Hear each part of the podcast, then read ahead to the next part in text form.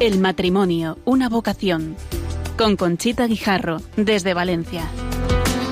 Desde el día en que te conocí, me enamoré de ti. En ti vi todo lo que siempre imaginé.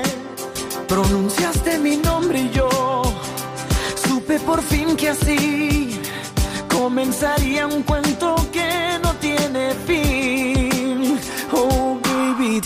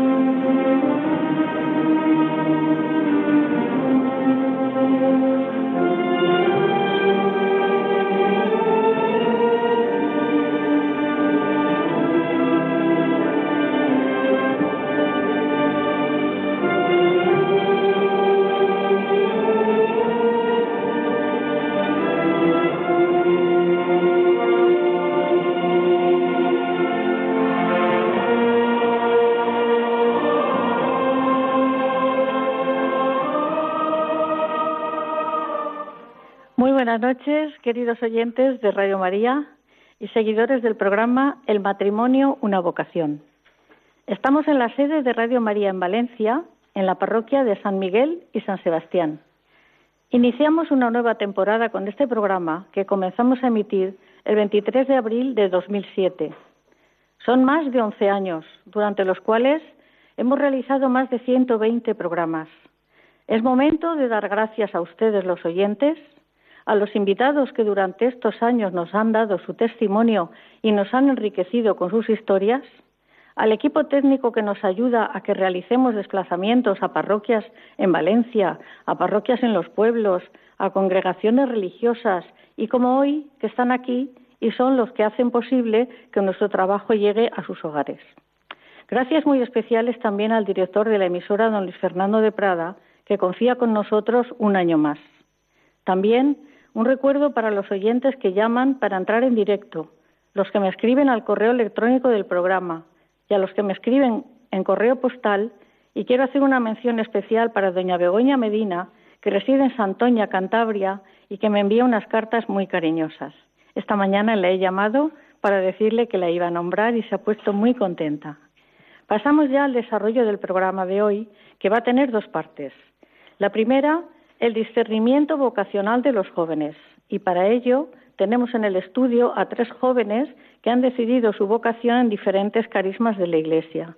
Pablo, recientemente nombrado diácono, acompañado de sus padres. Teresa, misionera del Verbum Dei. Y Elisa, la más joven, supernumeraria del Opus Dei. Y la segunda parte les anunciaremos el estreno mundial de una película titulada El mayor regalo, y hablaremos con el director de la misma, que es don Juan Manuel Cotelo. Como ustedes saben, este mes se está celebrando el Sínodo de los Obispos en Roma, convocado por el Papa Francisco. Ha comenzado el día 3 y terminará el 28. Asisten 267 padres sinodales, 34 jóvenes entre 18 y 29 años y por primera vez en la historia dos obispos chinos. En su cuenta de Twitter el día 2 el Papa Francisco nos ha dicho, Pidamos la gracia de ponernos a la escucha los unos de los otros para discernir juntos lo que el Señor está pidiendo a su Iglesia. Nosotros nos ponemos al amparo del Espíritu Santo para que nos ayude a transmitirles a ustedes la alegría de sabernos hijos de Dios y el agradecimiento por la, la gracia recibida de la vocación. Ponemos un disco de Luis Alfonso Zamorano, misionero del Verbum Dei, titulado Ven Espíritu Santo.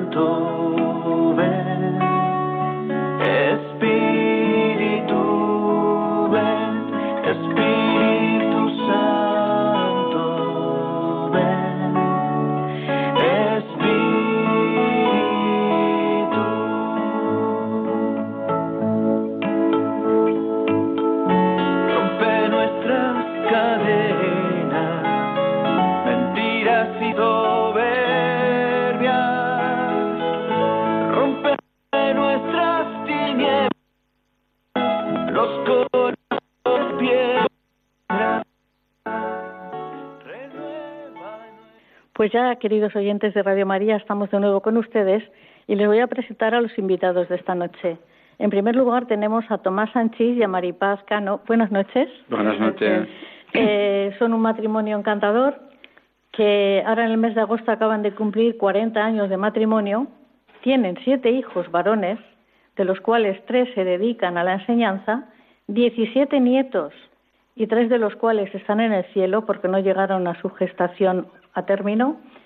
Después de unos años de su juventud, porque ellos participaban en la, parroquia antes de casarse y al principio, pero después de unos años de juventud separados de la Iglesia, el Señor tuvo misericordia y, dicen ellos, nos rescató a través del camino neocatecumenal.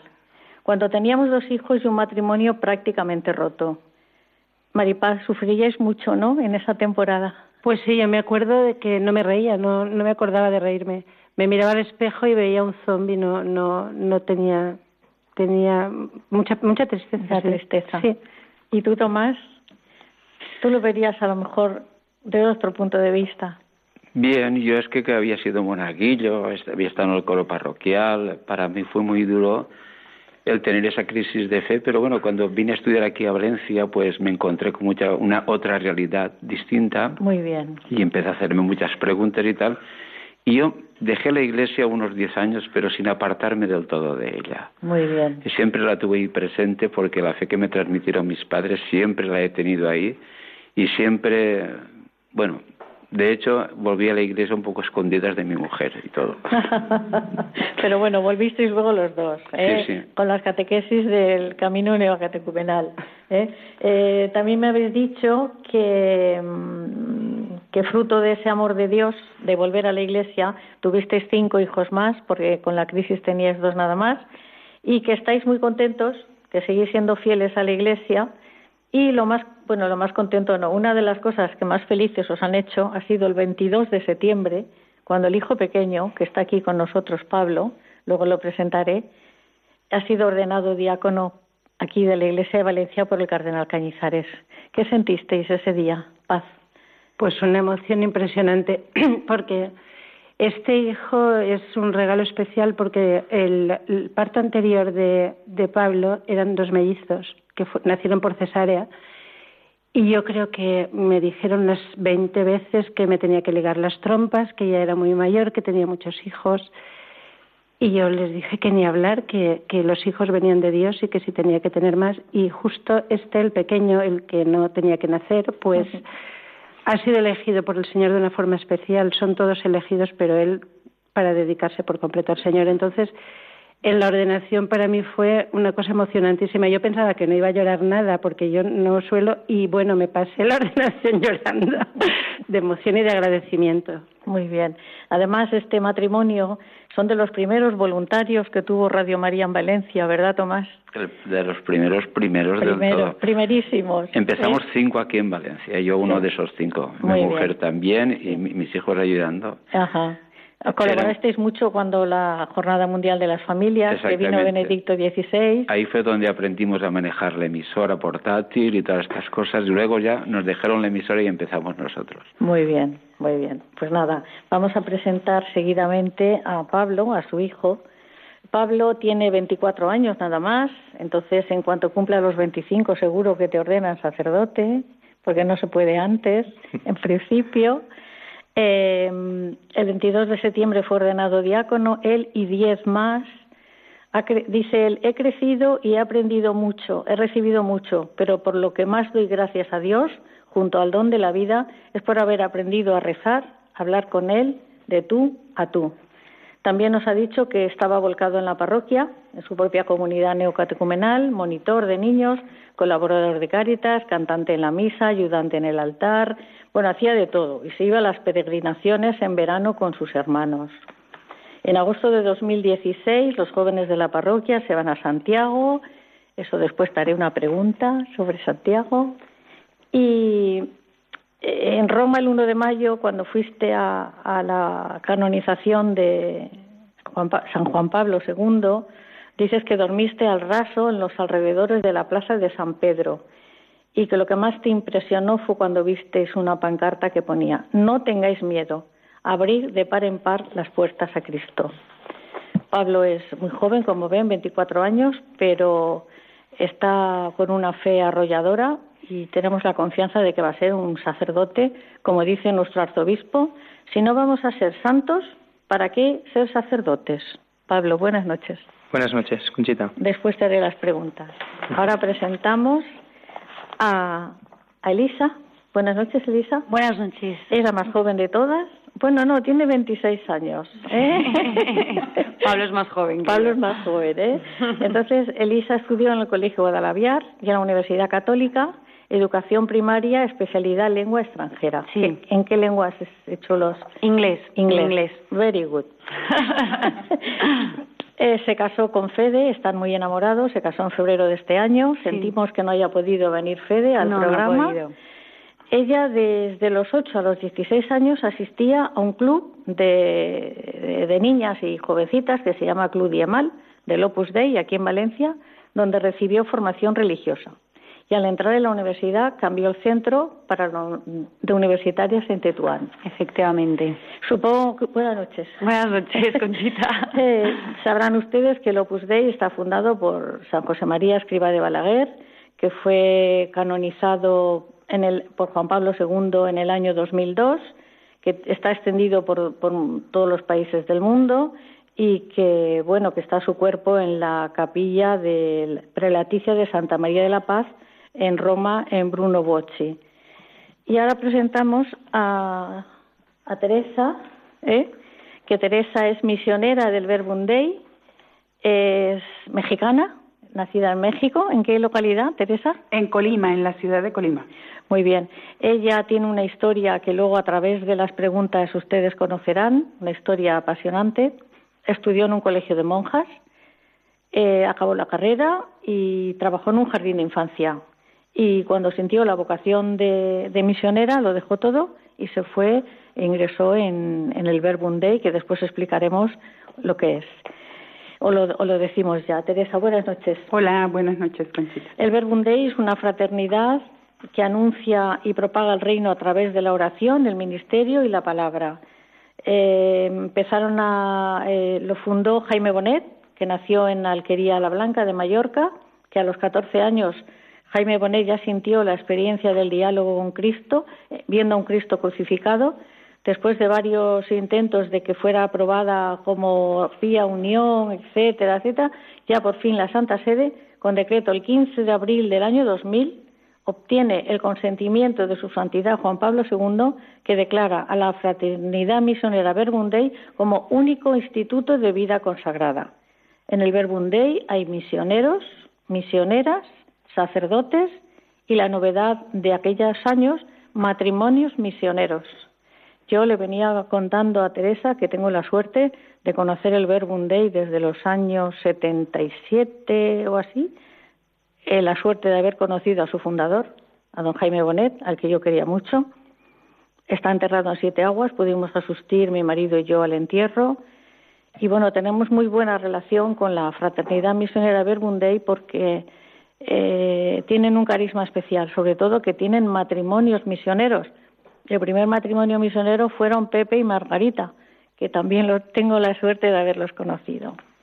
Pues empezamos ya con las preguntas para que ustedes vayan, eh, pues bueno, de alguna manera en- entrar en el fondo de, de la cuestión de cómo son, cómo les ha llegado la vocación, sobre todo siendo jóvenes, porque Pablo es muy joven, Elisa es joven y Teresa cuando entró en el era- sigue siendo joven, pero también era muy joven entonces.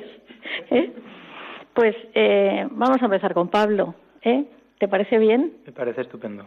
Vale, pues Pablo, eh, en tan pocos años has hecho muchas cosas buenas. Cuéntanos qué pasó en la peregrinación a Santiago en el año 2010. Bueno, he hecho muchas cosas buenas, pero también he hecho muchas no tan buenas. Eh, y lo que he recibido han sido muchos regalos. En el año 2010 yo tenía 16 años, acababa de terminar eh, cuarto de la ESO y la vida me iba bien, por decirlo así, ¿no? Había sacado muy buenos resultados, eh, estaba en la parroquia, como siempre, mi familia, etcétera. Y ese verano estaba empezando a salir con una chica. Ujú. Entonces íbamos juntos a una peregrinación al Camino de Santiago. Eh, íbamos unos 100, 150 jóvenes, varios autobuses de parroquias de distintas ciudades de Valencia. Y para mí el Camino de Santiago pues era eh, esta chica, ¿no? No había nada más, ¿no? No me importaba la peregrinación, no me importaban los demás. El paisaje no te importaba nada. el paisaje si era compartido, sí, pero si no, no.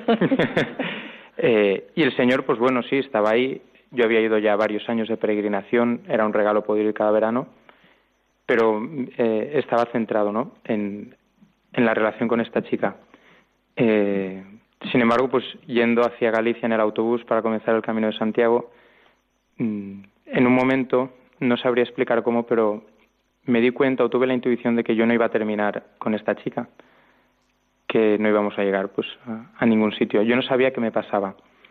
Entonces, eh, el camino de Santiago empezó mal, ¿no? Porque mi proyecto se había cambiado totalmente entonces empezaron los días, fue muy intenso, mucha oración, eh, caminar cada día nos daban una palabra del Evangelio, por la tarde rezábamos vísperas o, celebrábamos la Eucaristía y nos acompañaba un sacerdote y dijo que él por las noches se iba a quedar, dormíamos en pabellones deportivos y nos dijo que él por las noches se iba a quedar en, un, en una esquina, si alguien quería hablar con él, confesarse, pues adelante. Entonces yo durante el camino de Santiago pues me iba encontrando cada vez peor, ¿no? Porque yo no sabía qué descargo darle a esta chica, no sabía eh, qué decirle, no sabía qué me estaba pasando. Y en ese momento, eh, una noche ya que yo interiormente me encontraba muy mal, pues eh, vi que el sacerdote estaba confesando, me esperé al final y, tuve una confesión preciosa esa noche, ¿no? Porque pude descargar todo lo que había en mi corazón, ¿no? Todo lo que me pesaba, todo lo que me, me angustiaba, todo lo que me dolía y por primera vez, yo me había confesado muchísimas veces, he, vivido siempre en la iglesia, pero por primera vez experimenté que realmente en esa confesión Dios me estaba conociendo, me estaba amando y me estaba perdonando, ¿no? Que lo conocía todo y aún así me, me quería muchísimo, ¿no? Entonces esto fue como un primer paso. hizo un clic, algo dentro de mí que después iría desarrollándose. Muy bien, la verdad que ha sido muy emotivo lo que has contado porque el Camino de Santiago acabó de forma diferente, como había empezado. Completamente. A Teresa, pues también eh, le pasó, no algo parecido, pero también tuviste tus, tus escarceos yendo a, retiros, yendo a conferencias, y lo que te llamó mucho la atención fue cuando entraste en un centro de, del Verbum Day y viste tú sola, porque tus amigas no lo vieron, un cartel que ponía, no me eligieron vosotros a mí, Fui yo quien os elegí a vosotros para que vayáis y deis fruto. Eso como, explícanoslo, Teresa. Bueno, la verdad no fue en una capilla del Verbum Dei. Estaba yo con unos amigos en una ordenación sacerdotal, uno de los amigos estaba ordenando, y resulta que había muchas mamparas con fotos de, de mi amigo de la ordenación. Y yo leí ese letrero que estaba ahí en, en el centro.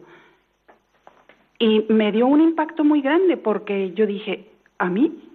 O sea, la pregunta es para mí, no es para mi amigo. No me elegiste tú a mí, fui yo quien te elegí a ti. Entonces yo experimento muchas veces que la llamada es, es de Dios. No es que me la inventé ni, ni que yo lo estaba buscando, ¿no? Para nada. Y me quedó ahí grabado como una espinita yo seguí mi vida normal, regresé a mi casa, eh, seguí en el trabajo, saliendo con mis amigos, eh, salía con, con, un chico también por ahí y, y nada. Después me enteré que esta que esta esta cita era una cita de la Biblia. Yo no lo sabía, no lo sabía y, y ahí fue cuando después más más de cerca fui a una una convivencia con las misioneras y ahí leí de nuevo esa cita bíblica. Y otra vez, pero es para mí.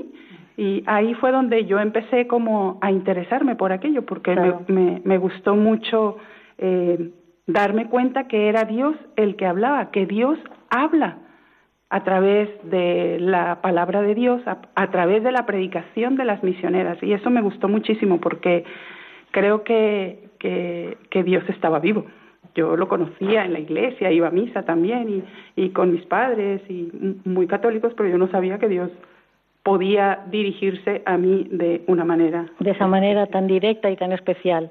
Pues mm, vamos a hacer un, un, pequeño corte musical, pero antes le digo que estamos en el programa El matrimonio, una vocación, que hoy lo dedicamos a, desde la vocación matrimonial, cómo los padres pueden ayudar al discernimiento vocacional de los hijos y que si nos quieren mm, hacer alguna pregunta por correo electrónico, mi correo es el matrimonio una vocación 2 arroba radiomaria.es. El matrimonio una vocación 2 arroba radiomaria.es.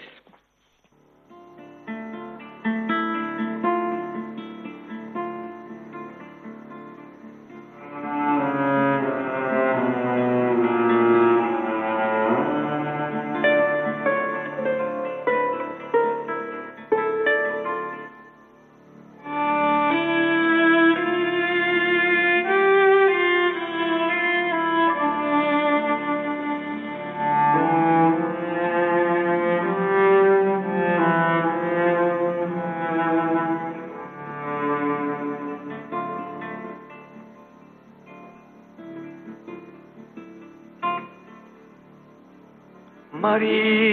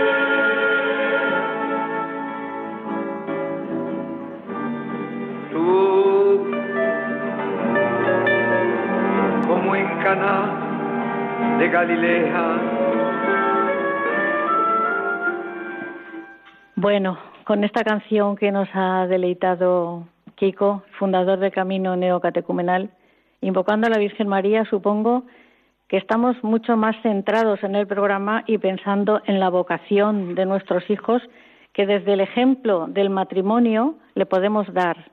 Y es lo que Elisa nos va a explicar ahora, porque tus padres te han educado en la fe, Has asistido a un colegio con educación, al Colegio Guadalaviar, con educación religiosa integral.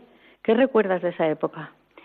Bueno, pues para mí, eh, pues esa etapa, mi infancia es una infancia muy feliz. La verdad es que he tenido mucha suerte y es verdad que tanto mis padres como en el colegio, se, pues me han enseñado a vivir la fe de una manera muy natural y desde pequeña yo he sabido que Dios mm, quiere, o sea, tiene algo pensado para cada uno de nosotros entonces, eh, pues yo estaba esperando pues esa, esa vocación, ver lo que el Señor quería de mí. O sea, que no ha sido algo que he descubierto más tarde, sino que durante, pues eso, desde pequeñita, pues estaba yo esperando a ver qué, quería el Señor.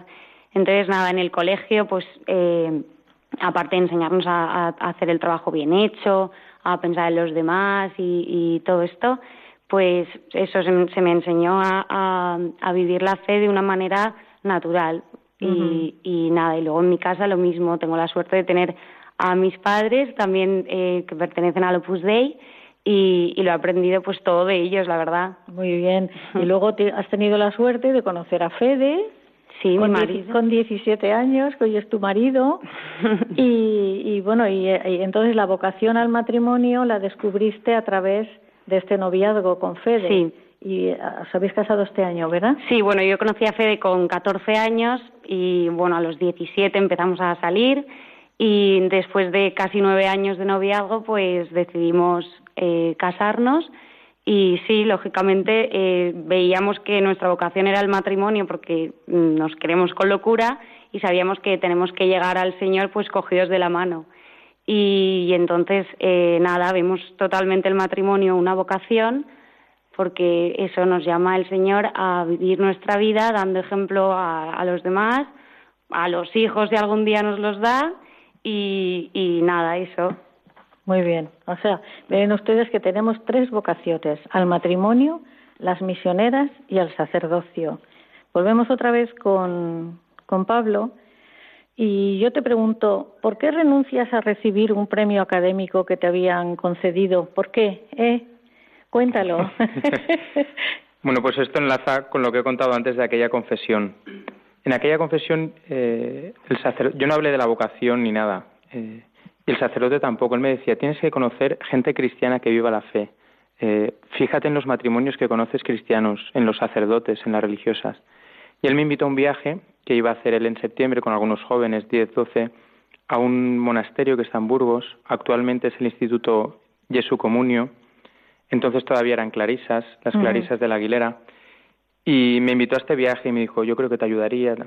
Y yo tenía la sensación de que necesitaba que en mi vida pasara algo, porque yo había recibido la fe en casa, eh, como decía antes Elisa, la fe se había vivido con naturalidad, mis padres me habían enseñado a rezar por las noches, por las mañanas, los domingos juntos en familia, ir a la misa, etcétera. Pero yo necesitaba saber quién era Dios, ¿no? Entonces necesitaba verlo, ¿no? Eh, necesitaba que pasara algo que cambiara, porque yo notaba que yo había llegado a ese punto también, este bloqueo también con esta chica, porque yo en el fondo no estaba bien. Aparentemente eh, era muy bueno, muy bien cristiano, pero en el fondo había muchas cosas que necesitaban respuesta. Entonces, eh, este viaje que duraba tres días coincidía con el premio académico que había recibido, que duraba una semana, de domingo a domingo, y pues miércoles, jueves y viernes creo que era, era el otro viaje. Éramos 20 alumnos de toda la comunidad valenciana, un, premio de la, la FUNCAE, la Fundación para la Calidad de la Enseñanza, pero en aquel momento el Señor me puso en el corazón que tenía que ir a aquel monasterio. Entonces eh, llamé a la fundación, dije que renunciaba al premio, que tenía una urgencia, y, allá que me fui con este sacerdote a conocer a, aquellas religiosas, ¿no? Yo cuando llegué allí, eh, los que hayan estado allí lo habrán podido experimentar también, ¿no? Vi una alegría especial. Yo he estado allí, gracias a Dios. He estado allí. Pues, cuando profesaba la hija de unos amigos. Pues una alegría que ellas tenían y que yo no tenía, ¿no? Y dije, mm. yo quiero vivir eso. Y ellas me decían que esa alegría se la daba Jesucristo, ¿no? Yo pensaba, si llevo toda la vida en la iglesia, yo no tengo esa alegría, ¿no? Años después he utilizado una expresión para aquel momento que yo vivía mi vida como si fuera en blanco y negro, ¿no? Pasaban muchas cosas buenas, muchas fuertes, pero era todo así como que no acababa de, sacarle el jugo, ¿no? una cosa con la otra. Entonces, aquello me despertó esa búsqueda de, de querer vivir lo que ellas vivían. Y si decían que era Jesucristo, yo necesitaba conocerlo de otra manera a como lo conocía. Muy bien, la verdad que invitamos a nuestros oyentes a que vayan al, monasterio de, Aguilera y ahora nosotros las tenemos aquí en Valencia. Nuestro querido arzobispo les da, les deja o les conventos o mm. residencias. En Godella. En Godella. El, antiguo monasterio de la Salesa. Y están llegando, han llegado ya y es una maravilla verlas. Es que van por la calle flotando, no pisan el suelo. Yo digo, qué maravilla, qué santidad tienen estas chicas. Pues nos vamos ahora otra vez con, con Teresa. Tú me has dicho que has recibido eh, empezaste a escuchar a Dios a través de la predicación de las misioneras. ¿Cómo eran esas predicaciones? Yo he tenido la suerte de oírlas, pero mm, en, pequeño. Vosotras tenéis eh, muchas horas de oración y muchas horas de, meditación. ¿Cómo son esas, esas predicaciones? Sí. Pues mira, eh, primero te cuento que fui a, a una experiencia, una convivencia me dijeron las misioneras que, que, si quería ir a una convivencia y después de tanto insistirme e insistirme, asistí a la convivencia y fue una experiencia muy bonita porque yo no sabía, yo había escuchado las, los sermones de los curas, las homilías, había escuchado mucho de Dios, pero nunca había escuchado hablar con ese trato familiar con el que las misioneras se dirigían a Dios. Y cómo, cómo hablaban como si estuvieran así, en una mesa sentados como viendo, dice, como, si Dios estuviera en el primer banco. Exactamente, exactamente, como si estuviéramos en una mesa redonda y ellas se dirigían a Dios. Jaime Bonet hacía lo mismo después que le conocí. Yo entendí eso y digo, ah, mira. Y hablaban con una naturalidad. Eh, eso a mí me, me hizo como, y, y, y yo también puedo, yo también puedo, después de un fin de semana que yo estuve en una convivencia entre charlas, convive, eh, experiencias, ratos de silencio, de, compartir con ellas en grupos, juegos, dinámicas, etcétera, etcétera, había momentos de silencio. Y, y, nos decían ellas, nos enseñaban a orar, el ABC de la oración que dice, que decía Jaime Bonet, háblale, pregúntale, eh, dirígete a él y él te hablará. Y yo recordaba mucho una frase de San Jerónimo. Él decía, eh, tú le hablas a Dios, eso se llama oración. A Dios le hablas cuando te diriges a Él en la oración. Pero a Dios le escuchamos a través de sus palabras. Y a mí se me quedó eso súper grabadísimo. Yo decía, ah, o sea que Dios habla cuando yo, cuando yo leo... Lees la escritura. La escritura. Y yo veía a las misioneras súper apasionadas, cercanas, hablando con una naturalidad, con muchísima fuerza, con mucha frescura en el corazón. Y eso, con una cercanía, le decían a Dios, papá, y yo decía, bueno, yo, yo le digo a Dios, Padre nuestro que estás en el cielo de carrerilla, pero papá, papá, yo le puedo decir papá Dios, a Jesús como un amigo, a la Virgen, mamá, mamá, mamá. ajá, sí, esa, eh, esa forma de predicar que yo nunca, nunca, nunca en la iglesia la había escuchado, eh, la estaba descubriendo en esa, en esa convivencia. En esa convivencia, muy bien. ¿Tú nos quieres contar qué fue lo que pasó cuando fuiste a Portugal? Claro. Bueno, yo todos los veranos desde que tenía ocho años, eh, mis padres me mandaban a campamentos que organizaban el Club Diemal, que lo has comentado antes. Eh, y nada, estuve de, de los ocho a los diecisiete, dieciocho, pues siempre iba a convivencias, campamentos que organizaba este club. Y, pero llegó un momento que estaba un poco más rebelde y me apetecía hacer algo por mi cuenta y tal. Entonces las amigas, mi grupo de amigas pasamos un poco de, de ir al típico, la típica convivencia que organizaban y entonces nos montamos nosotras nuestro propio voluntariado. Entonces eh, nos fuimos a, a, Portugal, a Setúbal, una ciudad pequeñita, donde hay una casa de las Hermanas de la Caridad. Y... ¿Las de Teresa de Calcuta? Sí, esas. Y entonces, nada, nos fuimos cuatro amigas, nos dejaron un piso, estábamos allí viviendo, íbamos todas las mañanas a ayudarles, pues había niños con discapacidades y, y nada, les atendíamos y tal, y pasábamos mucho rato con las hermanas. Y, y, nada, y fue allí teniendo una conversación con una de ellas, estábamos limpiando unos cristales, que me dijo, bueno, ¿y tú, tú qué, qué, qué vas a hacer con tu vida? Y bueno, yo comentaba antes que todavía sabía que el Señor quiere algo de nosotros, que tenemos una misión, pero es verdad que pues tenía 19, 19 años creo y pues no, pues sí, pues en algún momento me lo iba a plantear, pero tampoco lo veía inminente. Entonces, nada, me, me, me dijo eso, que, que, pretendía hacer con mi vida, que pues era, una era profesora, que era joven, que sabía inglés, que algo tenía que hacer, que el Señor me había dado mucho y que tenía que ponerme las pilas para buscar, pues eso, lo que me pedía. Y yo decía, ay, Dios mío, que, esta, que, que a ver si quiere esta, que yo me meta en la... con las hermanas de la caridad, y eso, vamos, jamás no me lo había planteado. Y, y justo, o sea, a mí, a mí me hace gracia porque tuve que salir de mi zona de confort, de los, pues eso, de estar con gente de, del Opus Dei y tal, para saber que realmente Dios me quería ahí y no uh -huh. en otro sitio. Entonces, nada, después de esa conversación eh, tuve, estuve rezando un rato en el oratorio, en, en, la capilla, en la capilla que tenían las hermanas allí, y me di cuenta, pues eso, que, pues, que me había tenido que alejar un poco de, de ese movimiento para, para darme cuenta de que el Señor me quería ahí.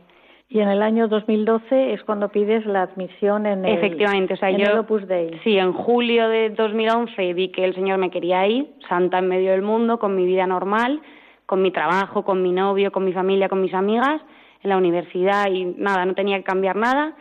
Y, pero hasta febrero no de no, 2012 no, no, el paso. no muy bien no me veía yo ¿Tú capaz. piensas piensas que como supernumeraria del Opus Dei eh, puedes llegar a ser santa en la vida ordinaria?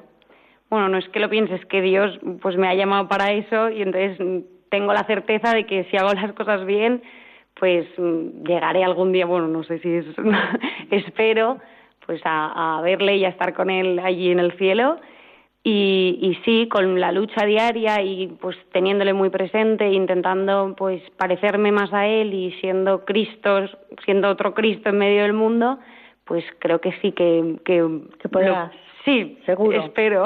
Seguro. ¿Y cómo es un día normal en una supernumeraria? ¿Tú qué haces un día normal? Pues hago pues una, la vida normal de una chica de 26 años. Eh, tengo mi trabajo, tengo ahora mi marido y simplemente intento hacer las cosas bien, no por ser perfecta, sino por amor a Dios y a los demás. Entonces mi vida es muy sencilla, tengo, intento tener mucha presencia de Dios, cuando me equivoco intento pedir, bueno, pido perdón en la confesión y, y nada, y luego pues intento recibir toda la gracia posible en los sacramentos, diariamente en la Santa Misa y, y, nada, y eso, ofreciendo mis luchas y mis esfuerzos. Y estar alegre. Exacto, mucha alegría, exacto. y hacer las cosas por él. La alegría contagia a los demás. Hmm. ¿eh?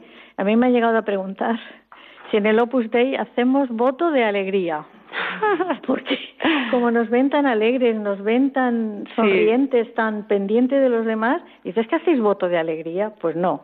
Es que la alegría tenemos la alegría de estar con él. Exacto de tener al Señor y estar siempre bajo el manto de la Virgen. Efectivamente porque la que nos ayuda yo para mí la Virgen bueno no digo no hablo más de la Virgen porque si no me emociono. Y ahora le voy a preguntar a, a Pablo cómo son las vigilias que os organiza eh, señor arzobispo en la Basílica de la Virgen. Sí que es un sitio idóneo eh la basílica. Pues para mí fue un, en un tiempo fue, fue un encuentro muy importante con el Señor. En el año 2009 ya habían empezado, antes de aquel Camino de Santiago, don Carlos empezó el primer viernes de cada mes a las 10 de la noche en la Basílica de la Virgen una vigilia de oración con jóvenes. Y, íbamos jóvenes de toda la diócesis, nos encontrábamos allí, rezábamos, cenábamos con él, eh, hablábamos entre nosotros, nos conocíamos. Y para mí fue un punto muy importante, ¿no? Porque me acuerdo que después de toda la semana buscábamos a alguien que nos llevara de Xátiva, porque yo tenía 15, 16, 17 años, y íbamos varios. Eh, y nada, actualmente cuando llegó el cardenal eh, Cañizares, pues siguió con, con, esta iniciativa de don Carlos y se siguen haciendo todos los meses en, en, la Basílica de la Virgen. Ah, eh, ¿Ha empezado ya ahora, este mes de octubre? Sí, sí, sí, sí, ha empezado, ha empezado. Y bueno, es impresionante, ¿no? Estar allí tantos jóvenes os tenéis que sentar en el suelo porque no hay suficientes sillas. Yo he visto las fotos en Paraula, en el periódico en el periódico de, del arzobispado y es que no cabéis en la basílica. Sí, la verdad es que actualmente por, por muchos motivos no puedo acudir porque no mm. estoy en Valencia y los viernes he tenido que estar en las parroquias donde me han enviado a hacer la pastoral, etcétera.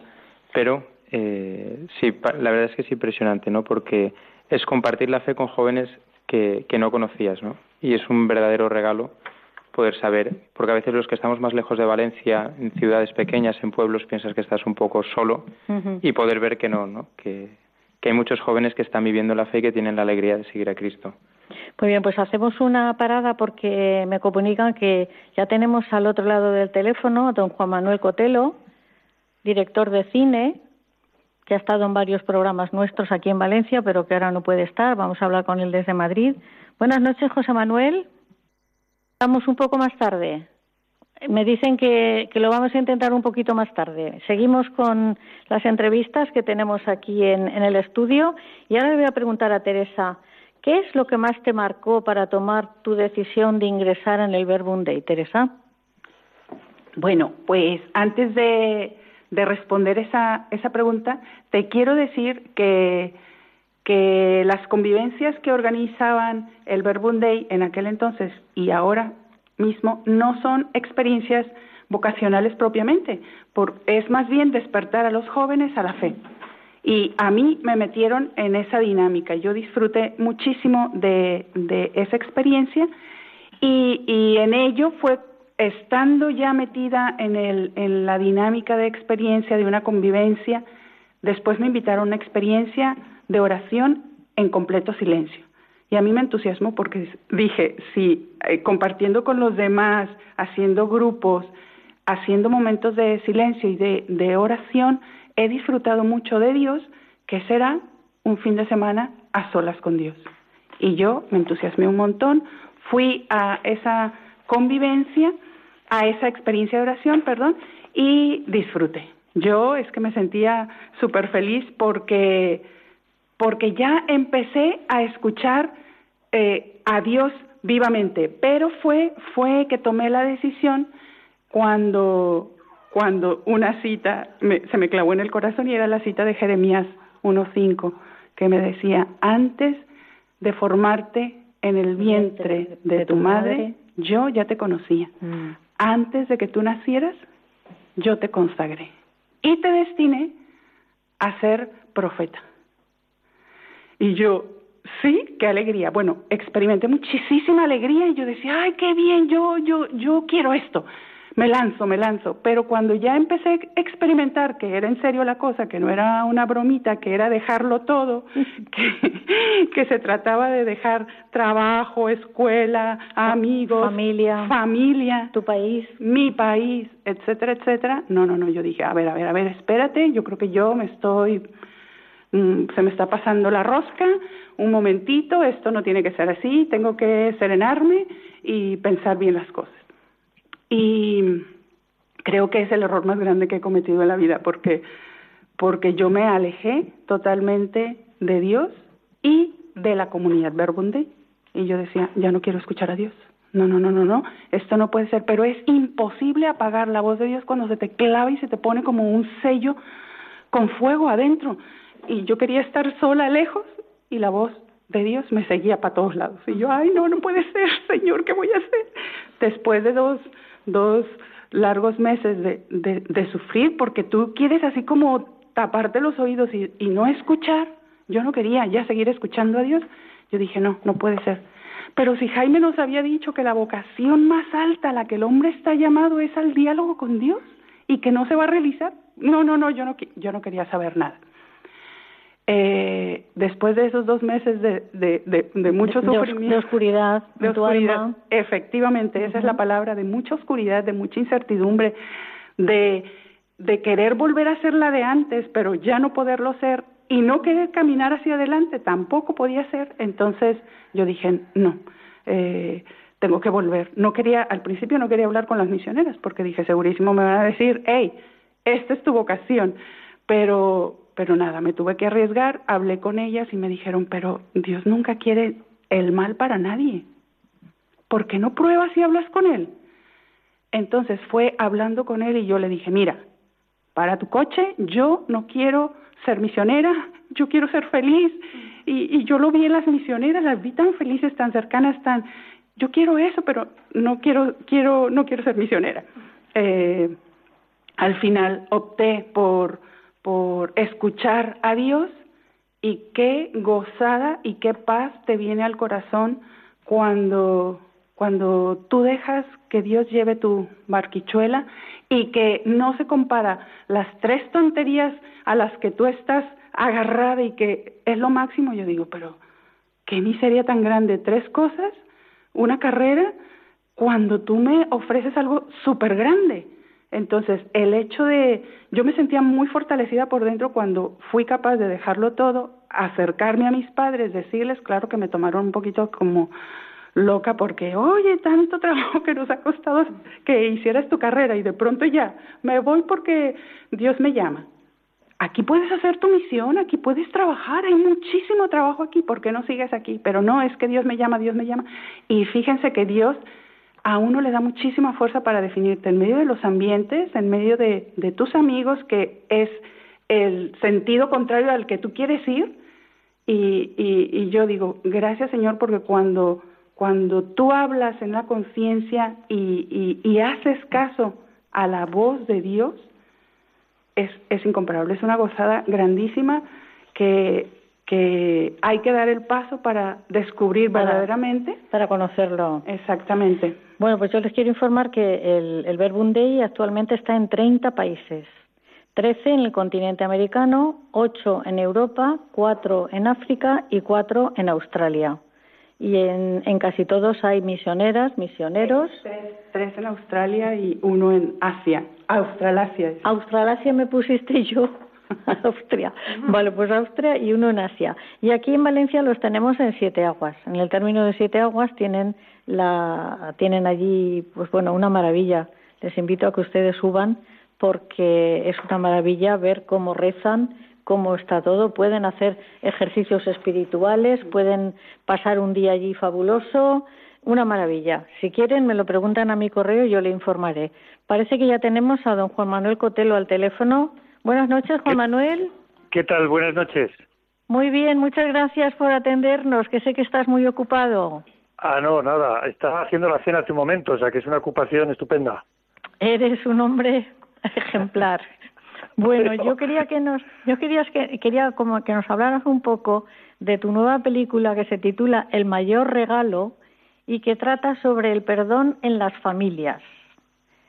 Cuéntanos cómo. Sí, trata sobre distintas historias reales de reconciliación. eh, a veces son conflictos padres con hijos, hijos con padres, otras veces son entre esposos y otros son conflictos pues muy graves donde ha habido violencia, pues ha habido asesinatos en, en Ruanda, en Colombia. Eh, entonces, bueno, es un, un, un, recorrido por distintas historias bonitas de reconciliación donde parecía ya imposible que recuperar la paz porque parecía que era demasiado tarde. Y en cada una de ellas se ve que, que nunca es tarde para, para conseguir la reconciliación. Pues sí, y es el mayor regalo que podemos hacer perdonar al que tenemos más cerca y con el que podemos tener alguna disputa. ¿Se puede emplear el sentido del humor para solucionar los problemas cuando hay problemas en la familia? Bueno, el sentido del humor es, es como una especie de, de aceite desengrasante de todo.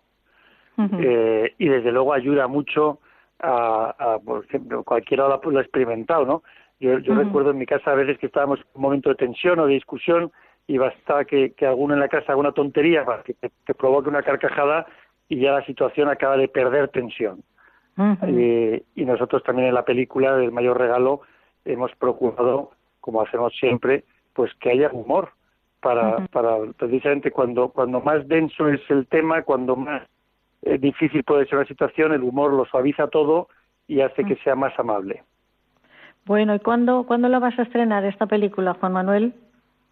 Pues ya dentro de muy poquito, el 9 de noviembre se estrena en España y a partir de, de entonces, pues en, en, muchos países, no sé cuántos serán finalmente, porque esto es una especie de reacción en cadena, empieza uh -huh. a lo mejor en pocas salas y, y si los espectadores acuden la primera semana, pues hay otras salas que se contagian y otras ciudades y otros países, así que uh -huh. bueno, de momento eh, podemos decir que serán no menos de 15 países y que en España esperamos en, en noviembre, el 9 de en noviembre. noviembre. El 9 de noviembre. Pues iremos a verla, José Manuel, y muchísimas gracias por habernos atendido y sigue trabajando en un cine de calidad, un cine que eh, habla bien de la familia, un cine que nos, nos da cultura, no nos ofrece la violencia que nos estamos acostumbrados a que nos den. ¿eh? Bueno, nada, aquí es, aquí es un cine de final feliz. Eso, un cine de pues muy bien. final realmente feliz el mayor regalo que nos puedes hacer. Muchas gracias y buenas noches, bueno, Juan Manuel. Gracias, gracias a ti, Conchita, y a todos los oyentes. Adiós, buenas noches. Pues seguimos con, con los invitados. Voy a hacer una pregunta a Pablo. Eh, Pablo, asistes a la beatificación de Juan Pablo II y ves en un cartel, no tengáis miedo, abrir de par en par las puertas a Cristo. ¿Qué pensaste?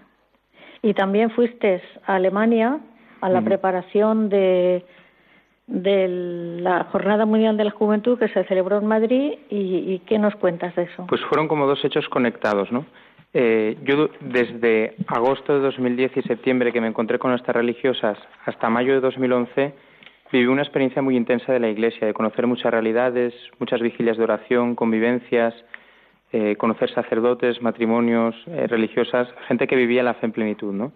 Cuando yo llego a la beatificación de Juan Pablo II, con aquel sacerdote que me había confesado, eh, ese día entro en la plaza de San Pedro y veo un gigante en la columnata en italiano, no tengáis miedo, abrid de par en par las puertas a Cristo. Y como ha dicho antes Teresa, ¿no? también fue como un golpe muy fuerte interiormente y me di cuenta que tenía mucho miedo. Que tenía miedo porque estaba intentando acallar eh, la voz del Señor que me estaba diciendo esto que estás viviendo no te lo puedes guardar para ti, ¿no? Yo me di cuenta que tenía miedo a entrar al seminario. Ese, ese curso había entrado un hermano mío al seminario que estuvo unos años y eh, yo veía que eso estaba en mi corazón, pero me daba mucho miedo responder. Entonces le pedí a Juan Pablo II la intercesión y le pedí que fuera rápido, que fuera fácil y que fuera muy evidente si tenía que tomar alguna decisión. O sea, tú querías una cosa tumbativa. Efectivamente. Y así fue. así fue. Eso fue 1 de mayo, a finales de mayo en Alemania, en el Düsseldorf Arena.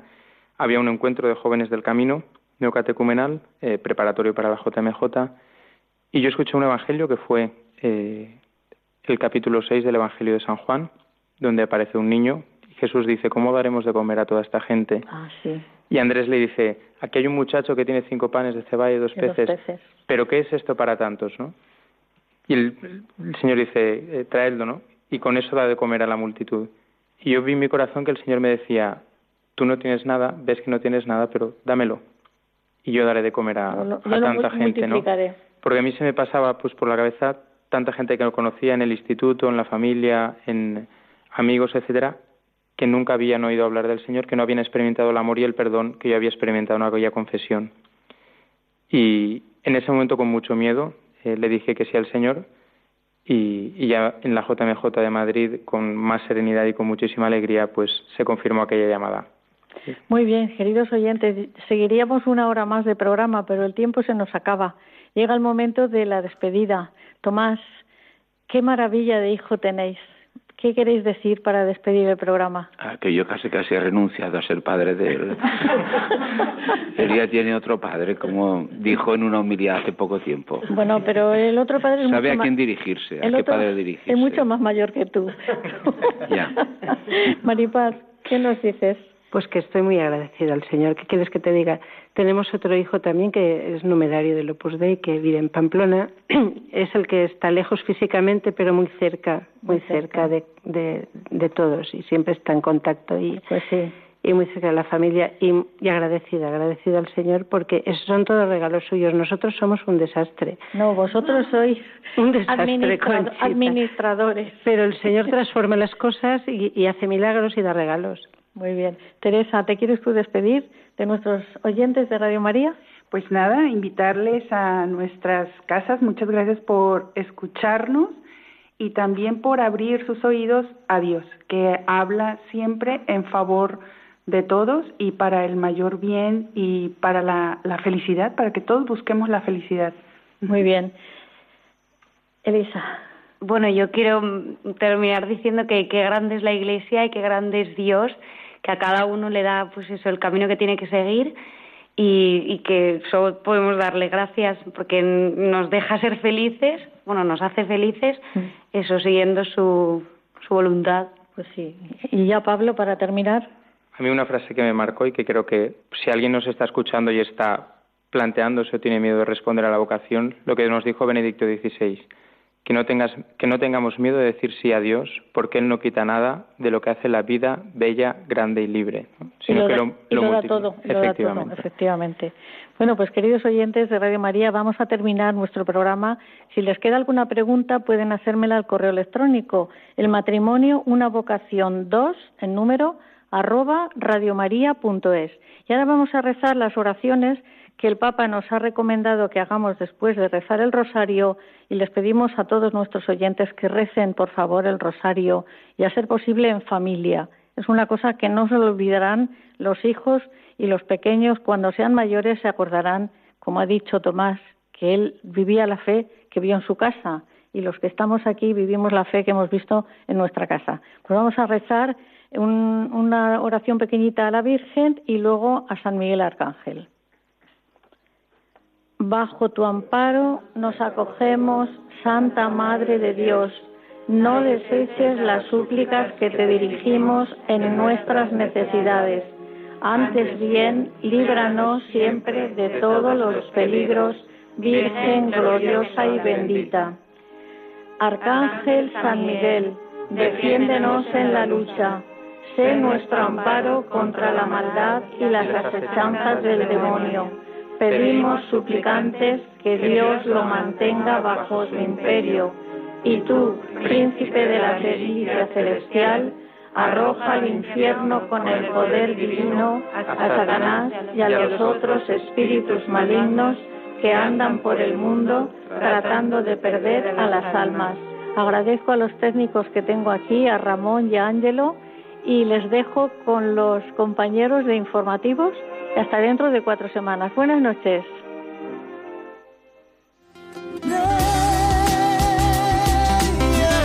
El matrimonio, una vocación. Con Conchita Guijarro, desde Valencia. Desde el día en que te conocí, me enamoré